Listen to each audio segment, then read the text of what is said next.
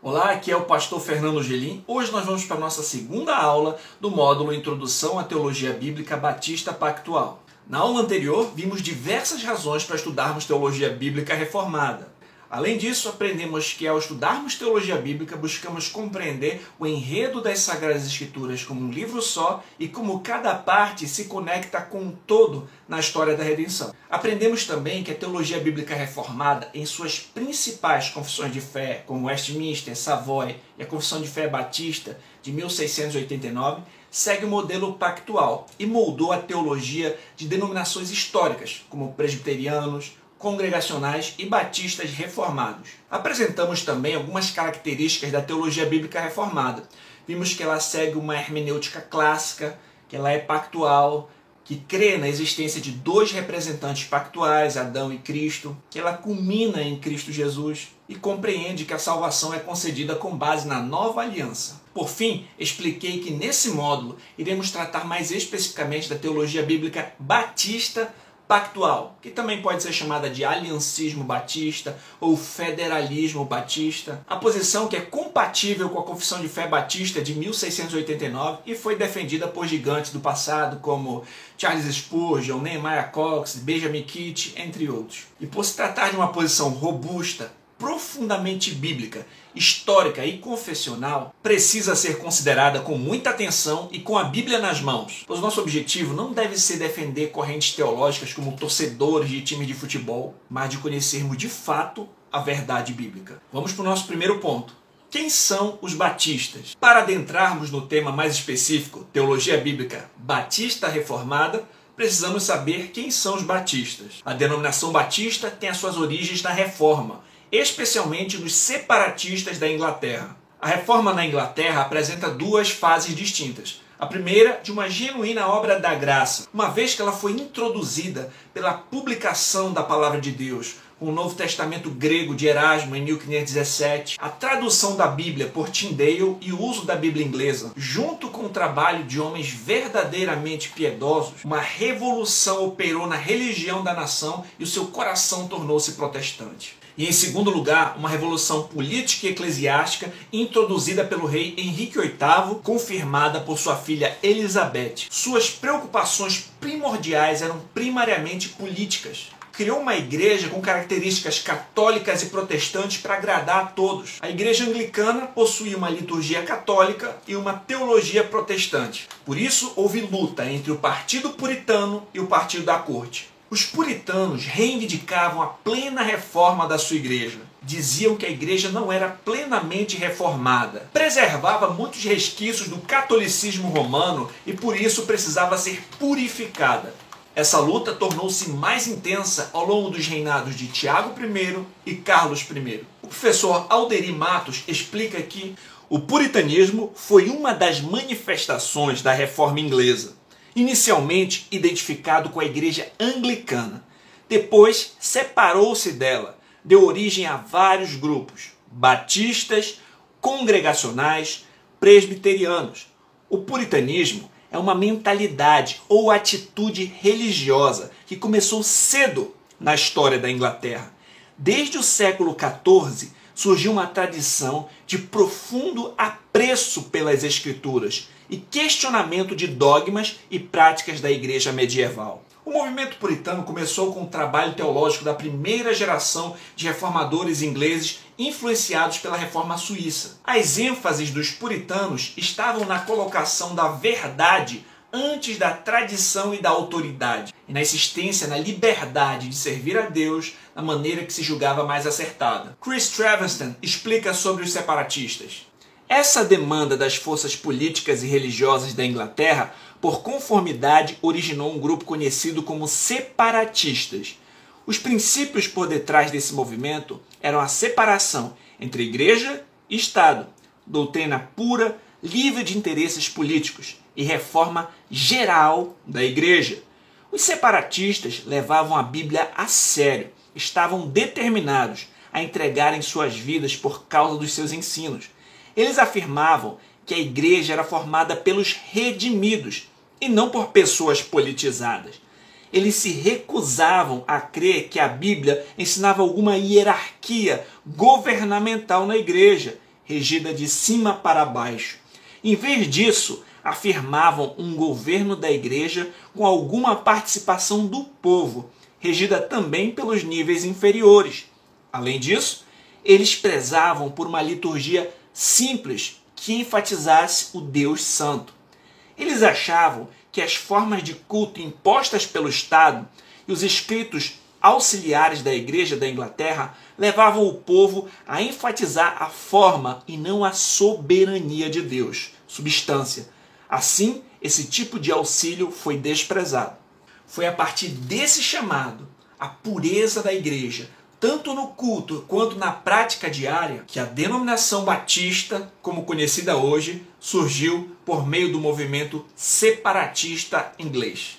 Os batistas surgiram inicialmente como dois grupos distintos: os batistas gerais, que criam na expiação geral, e os batistas particulares, que tinham forte posição a favor da expiação particular e foram influenciados pela teologia de João Calvino. Os batistas particulares ou batistas reformados compuseram as suas confissões de fé em uma linha de teologia reformada, como Chris Travested explica. Em 1644, os batistas particulares publicaram a primeira confissão de fé batista.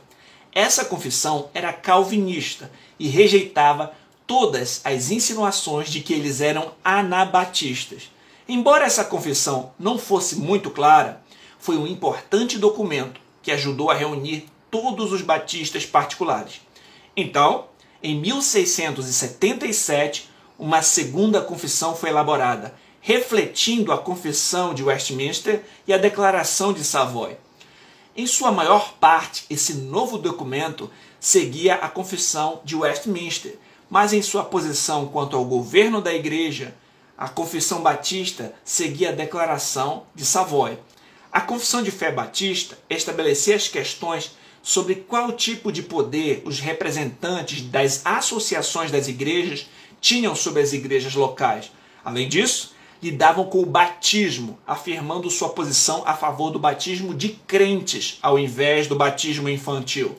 Devemos ter em mente que as discussões sobre esse assunto não se seguiram devido aos anabatistas, mas seguiram de um desejo intenso de refletir a Escritura tal como tivesse sido entregue a nós. Sobre esse assunto, é importante ressaltarmos que muitos desconhecem as raízes reformadas da teologia batista e chegam a pensar, equivocadamente, que não existem batistas reformados. Como podemos ver o sincero relato do reverendo Solano Portela sobre o assunto no seu prefácio do livro Implicações Práticas do Calvinismo. Alguns meses após, viajei duas horas com mais alguns colegas até uma igreja onde o pastor Martin pregaria, na cidade de Ocean City, New Jersey. Conheci sua poderosa oratória. Impressionei-me com a sua doutrina e com a profundidade e sinceridade de suas palavras. Conhecendo um pouco mais de sua pessoa, algumas surpresas. Mas Batista? E os batistas não são contra a teologia reformada? E assim, a minha falta de conhecimento ia sendo esclarecida e aprendendo que os batistas históricos eram todos reformados, que o abandono das doutrinas da graça era algo recente em sua história, ocorria há menos de 100 anos, que um dos maiores pregadores reformados da história, Charles Spurgeon, era batista, que a confissão de fé dos batistas antigos, a Confissão de Fé de Londres de 1689 era praticamente idêntica à Confissão de Fé de Westminster, e assim por diante. Portanto, é inegável que em suas raízes confessionais os batistas eram reformados. E como já vimos na aula anterior, as confissões de fé reformadas eram todas pactuais em sua teologia bíblica, com muitas semelhanças em diversos aspectos, mas havia um distintivo pontual que culminou em uma diferença em relação ao batismo, como Pascal Denot explica. Os puritanos do século XVII podiam ser separados em três grupos: presbiterianos, congregacionais e batistas. Os dois primeiros grupos eram pedobatistas, ao passo que o terceiro era credobatista. A divisão quanto à teologia do pacto foi causada pela questão do batismo. Os pedobatistas defendiam um entendimento da teologia do pacto e os batistas defendiam outro.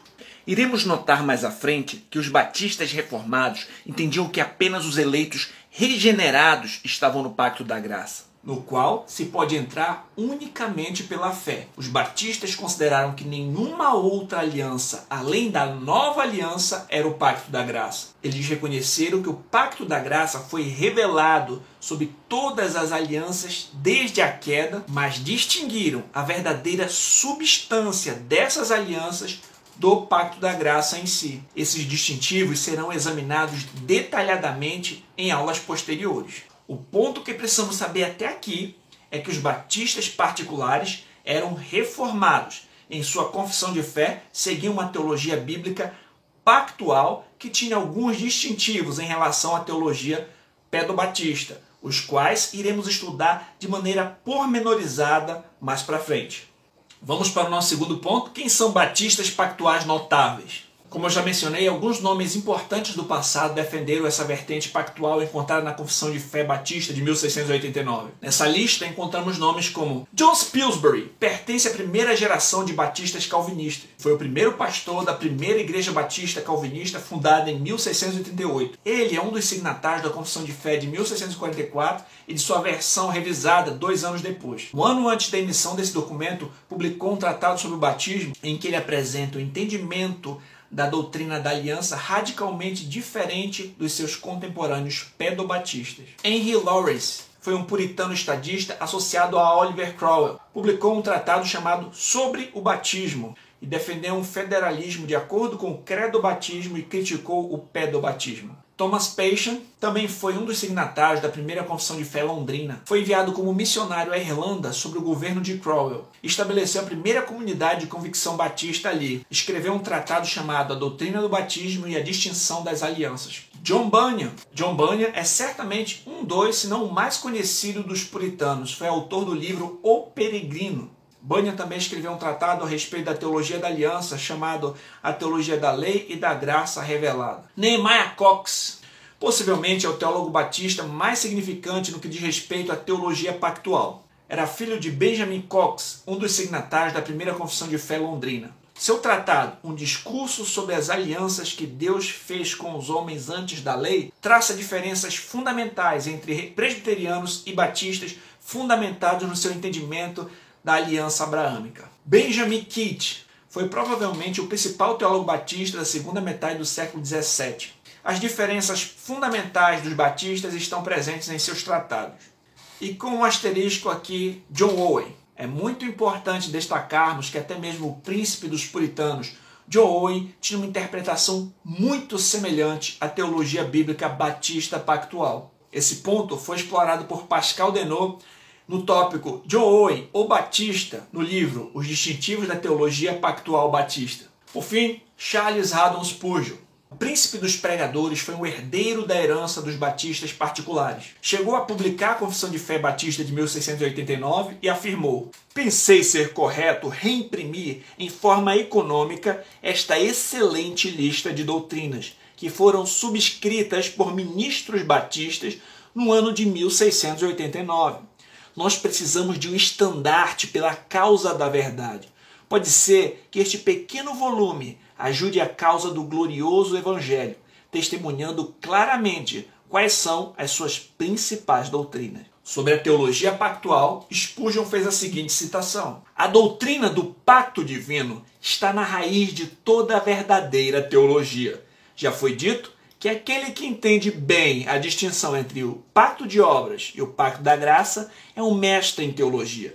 Estou convencido de que a maioria dos erros que os homens cometem sobre as doutrinas da Escritura se derivam de erros fundamentais no que diz respeito aos pactos da lei e da graça. É notável que para Spurgeon a teologia pactual estava na raiz de toda a verdadeira teologia. E ele destacou a importância da confissão de fé de 1689 a ponto de prefaciar sua reimpressão. Atualmente, nomes como Pascal Denot, Jeffrey Johnson, Thomas Nettles, Samuel Henihan, James Henihan, Richard Barcelos, Sam Waldron são alguns dos diversos nomes que têm feito parte do legado dos batistas pactuais e têm publicado diversos livros sobre o assunto.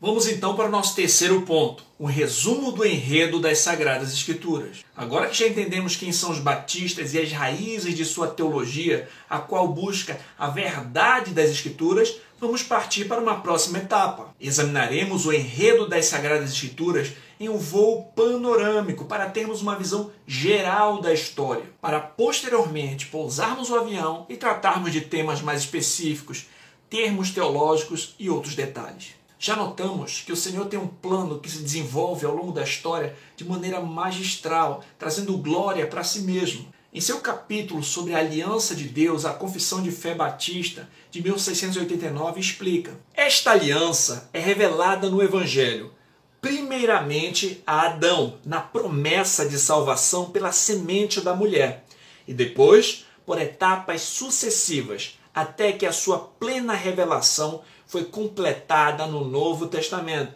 e é fundada naquela transação da eterna aliança que houve entre o Pai e o Filho para a redenção dos eleitos. E é somente pela graça desta aliança que todos, da caída posteridade de Adão, que já foram salvos, obtiveram a vida e a bem-aventurada imortalidade. O homem agora é totalmente incapaz de ser aceito por Deus naqueles termos em que Adão permanecia em seu estado de inocência.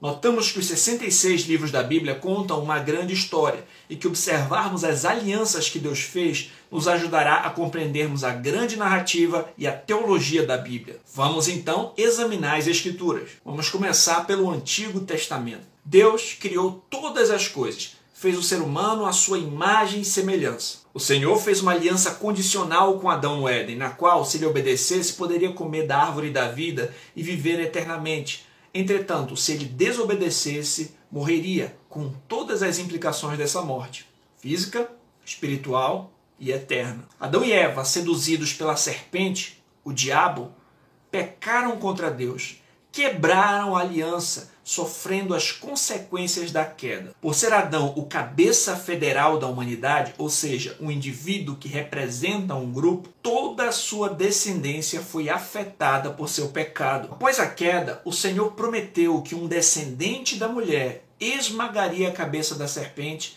e ela lhe feriria o calcanhar. Notamos a promessa divina que um descendente da mulher daria um golpe fatal na cabeça da serpente. Essa é a primeira promessa do evangelho nas escrituras, também chamada de proto-evangelho, apontando para o Messias, aquele que viria para desfazer as obras do diabo. Ao longo de todo o Antigo Testamento, essa promessa a respeito do descendente da mulher se desenvolve através de tipos, sinais e sombras que apontavam para Cristo. Como já foi exposto, após a queda, toda a criação foi afetada. Os descendentes do primeiro casal protagonizaram uma história trágica. Caim mata Abel. Em seguida, Lameque, filho de Caim, também se torna assassino e a imoralidade se multiplica grandemente na terra. Diante da perversidade do coração humano, o Senhor emite um juízo. Envia um dilúvio, porém preserva um remanescente. Noé e sua família são salvos da morte em uma arca. Após o dilúvio, o Senhor faz uma aliança com Noé,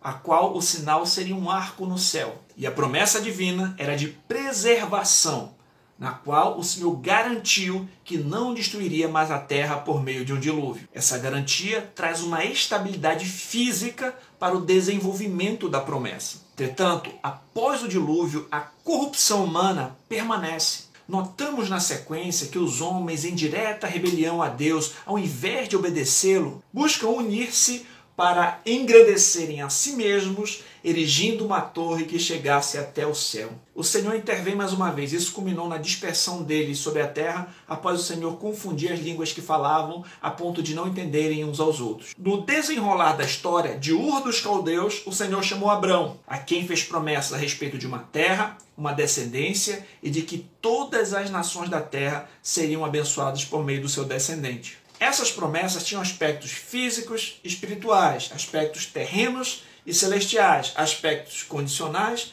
e aspectos incondicionais. Os aspectos físicos da aliança abraâmica se cumpriram na nação de Israel. O sinal dessa aliança era a circuncisão física e a terra prometida era Canaã. E o desenvolvimento da mesma se dá com a sua descendência física na nação de Israel sob a antiga aliança. Entretanto, os aspectos espirituais da aliança abraâmica se referiam a Cristo, o descendente de Abraão, e se cumpririam na nova aliança. A circuncisão na nova aliança é no coração e os herdeiros dessas promessas são aqueles que creem em Cristo, aqueles que têm a fé de Abraão. Notamos mais uma vez a condução do Senhor na história. Lembrando da aliança que fez com Abraão, resgatou o povo do Egito de maneira milagrosa sob a liderança de Moisés o Senhor endureceu o coração de Faraó, enviou dez pragas e após a última delas, o Senhor lhes tirou com mão forte do Egito, abrindo o mar vermelho para que o povo hebreu passasse e fechando o mar em juízo aos cavaleiros de Faraó. Com Moisés, Deus também fez uma aliança no Sinai. A antiga aliança, a aliança sinaítica, tinha aspectos condicionais,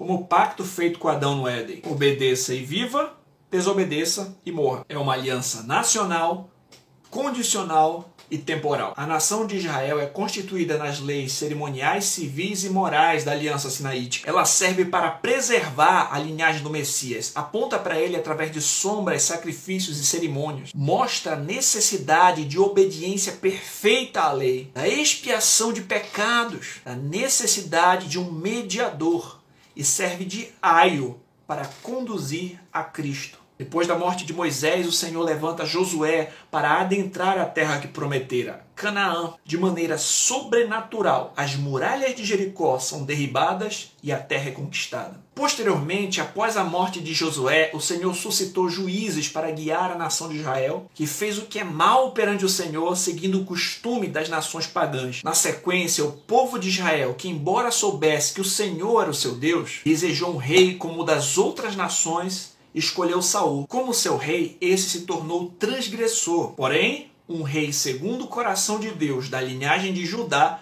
foi escolhido conforme a profecia de Jacó. Fez Deus uma aliança com Davi e prometeu a este que um descendente seu herdaria o trono para sempre. Essa promessa também se referia a Jesus Cristo. Após a morte de Davi, Salomão, seu filho, reinou em um período de grande prosperidade em Israel. Porém, Salomão não era o descendente prometido em última instância. Após sua morte, seu filho Roboão agiu de maneira insensata e o reino acabou se dividindo. Diante de tantas transgressões e imoralidades, os dois reinos que agora existiam acabaram sendo levados ao cativeiro. O reino do norte para o cativeiro na Síria e o reino do sul para o cativeiro babilônico. No período do cativeiro babilônico, o rei Nabucodonosor teve um sonho com uma estátua grande que tinha cabeça de ouro, peitos e braços de prata, ventre e quadris de bronze, e as pernas e os pés em parte ferro, em parte barro. E uma pedra foi cortada sem o auxílio de mão, a qual feriu a estátua nos pés de ferro e de barro e os esmiuçou. Daniel, por meio de uma revelação divina, interpretou o sonho do rei, afirmando que a cabeça representava o rei da Babilônia, Nabucodonosor, e as outras partes dinastias subsequentes, até que no dia desses reis, o Deus do céu levantará um reino que não será jamais destruído. Esse reino não passará a outro povo. Esmiuçará e consumirá todos esses reinos, mas ele mesmo subsistirá para sempre. Muitos intérpretes entendem que os reinos mencionados por Daniel seguem a seguinte ordem: cabeça de ouro representa o rei da Babilônia, Nabucodonosor. Peito e os braços de prata, o império medo-persa. O ventre e os quadris de bronze, o império grego, sob o domínio de Alexandre o Grande. As pernas e os pés, o império romano. A pedra que derruba a estátua representa Cristo e o avanço do reino de Deus. Stuart Olliott comenta que foi nos dias do Império Romano que um outro reino foi estabelecido, um reino que está sempre crescendo e nunca terminará. Foi nos dias do Império Romano que uma pedra sem origem veio a este mundo, o reino de Cristo.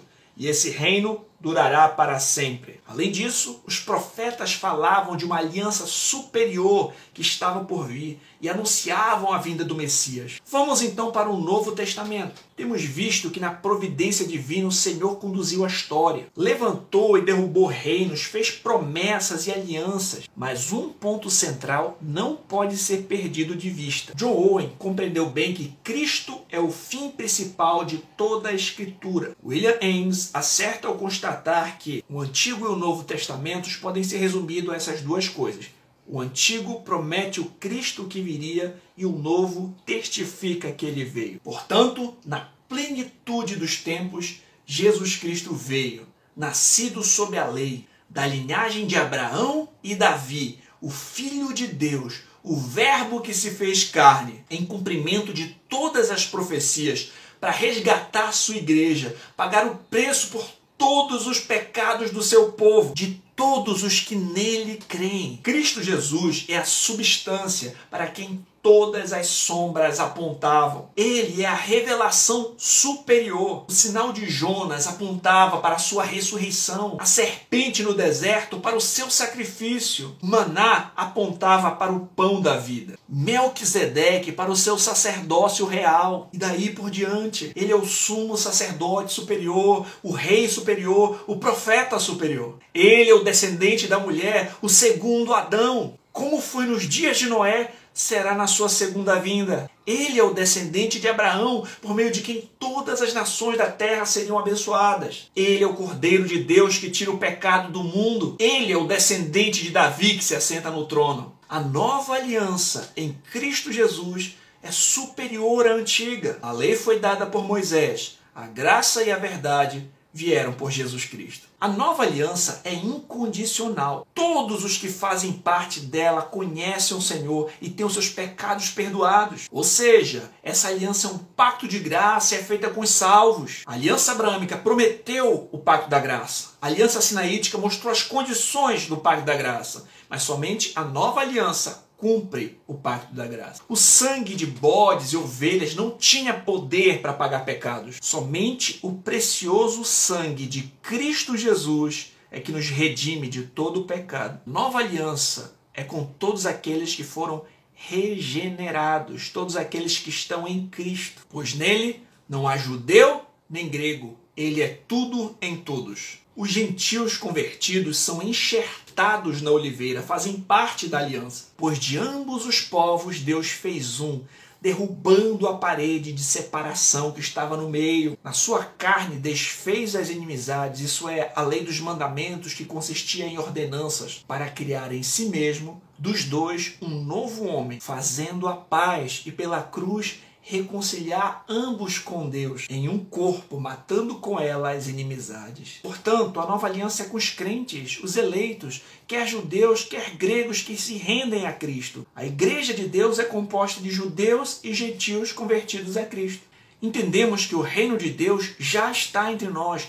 Toda autoridade foi dada a Cristo. Ele se assentou à destra da majestade nas alturas mas ainda não na sua plenitude. Isso dará na segunda vinda de Cristo, na consumação de todas as coisas. Esse atual período chamamos na teologia de já e ainda não, o período da proclamação do evangelho por toda a terra, no qual chamamos os rebeldes a renderem-se enquanto há tempo ao grande rei que virá. O Senhor Jesus Cristo voltará, descerá do céu com alarido e com voz de arcanjo e com a trombeta de Deus. E os que morreram em Cristo ressuscitarão primeiro. Depois, os que ficarmos vivos seremos arrebatados juntamente com eles nas nuvens a encontrar o Senhor nos ares. E assim estaremos para sempre com o Senhor. E então virá o fim quando ele entregar o reino ao Deus e Pai, quando houver destruído todo o principado, bem como toda a potestade e poder, na consumação de todas as coisas, Satanás e seus demônios serão lançados no lago de fogo, junto com todos os ímpios para sofrerem em eterna e justa condenação e os justos viverão eternamente com Deus. Serão seu povo e habitarão em novos céus e nova terra onde habita a justiça. Por fim, o Deus triuno reinará absoluto em majestade e glória. Sendo assim, Notamos aqui um enredo bem resumido das Escrituras, seguindo a linha criação, queda, redenção e consumação. No final das contas, ou alguém está em Adão, tentando se salvar por suas próprias obras, ou está em Cristo, sendo salvo por meio dele. Cristo é o cabeça federal da igreja. No final das contas, o Senhor reinará plenamente junto ao seu povo, que resgatou por sua maravilhosa graça. Diante disso, podemos dizer junto com Paulo: ó profundidade da riqueza, da sabedoria e do conhecimento de Deus! Quão insondáveis são os seus juízos, inescrutáveis os seus caminhos. Quem conheceu a mente do Senhor ou quem foi seu conselheiro? Quem primeiro lhe deu para que ele o recompense? Pois dele, por ele e para ele são todas as coisas. A ele seja a glória para sempre. Amém. Vamos destacar alguns pontos centrais nesse enredo. Primeiro, a queda de Adão afetou toda a sua descendência, pois ele era o representante federal da humanidade. A Confissão de Fé Batista de 1689 concorda. Nossos primeiros pais, por este pecado, decaíram de sua retidão original e da comunhão com Deus, e nós neles. E por isso a morte veio sobre todos, todos nos tornamos mortos em pecado e totalmente corrompidos em todas as faculdades e partes da alma e do corpo. Segundo, um Salvador foi prometido desde Gênesis 3,15. A Confissão Batista de 1689 afirma: Esta aliança é revelada no Evangelho, primeiramente a Adão, na promessa de salvação pela semente da mulher. Terceiro, essa promessa se desenvolveu ao longo de todo o Antigo Testamento por etapas sucessivas. A promessa de redenção informa e une toda a história redentora. A Confissão de 1689 cita: e depois por etapas sucessivas notamos diversas sombras, tipos e figuras que apontavam para Cristo. Várias alianças que Deus fez que prepararam o caminho para a vinda de Cristo na plenitude dos tempos. Quarto, o cumprimento dessa promessa se deu somente na nova aliança em Cristo. Confissão Londrina concorda, até que a sua plena revelação foi completada no Novo Testamento. Quinto, a nova aliança é a realização completa na história da eterna aliança de redenção. A nova aliança, o Pacto da Graça, ocorreu com base na eterna aliança entre as pessoas da Trindade antes da fundação do mundo. A Confissão de Fé Batista de 1689 explica. E é fundada naquela transação da eterna aliança que houve entre o Pai e o Filho para a redenção dos eleitos. Sexto, existem apenas duas situações em que os seres humanos podem se encontrar ou estão condenados em Adão ou salvos em Cristo. A Confissão Londrina afirma: e é somente pela graça desta aliança que todos da caída posteridade de Adão, que já foram salvos, obtiveram a vida e a bem-aventurada imortalidade. O homem é agora totalmente incapaz de ser aceito por Deus naqueles termos em que Adão permanecia em seu estado de inocência. As alianças nas Escrituras. Notamos nesse breve resumo algumas alianças mencionadas nas Escrituras, as quais iremos trabalhar com maior profundidade nas próximas aulas. Entretanto, já podemos identificá-las. Nós vemos aliança com Adão, Noé, Abraão, Moisés, Davi e Jesus Cristo. Para concluir, aprendemos na aula de hoje que os batistas têm uma herança reformada em sua história e pactual em sua confissão de fé. Daí o nome Teologia Bíblica Batista Pactual Além disso, conhecemos alguns nomes proeminentes que defenderam essa posição.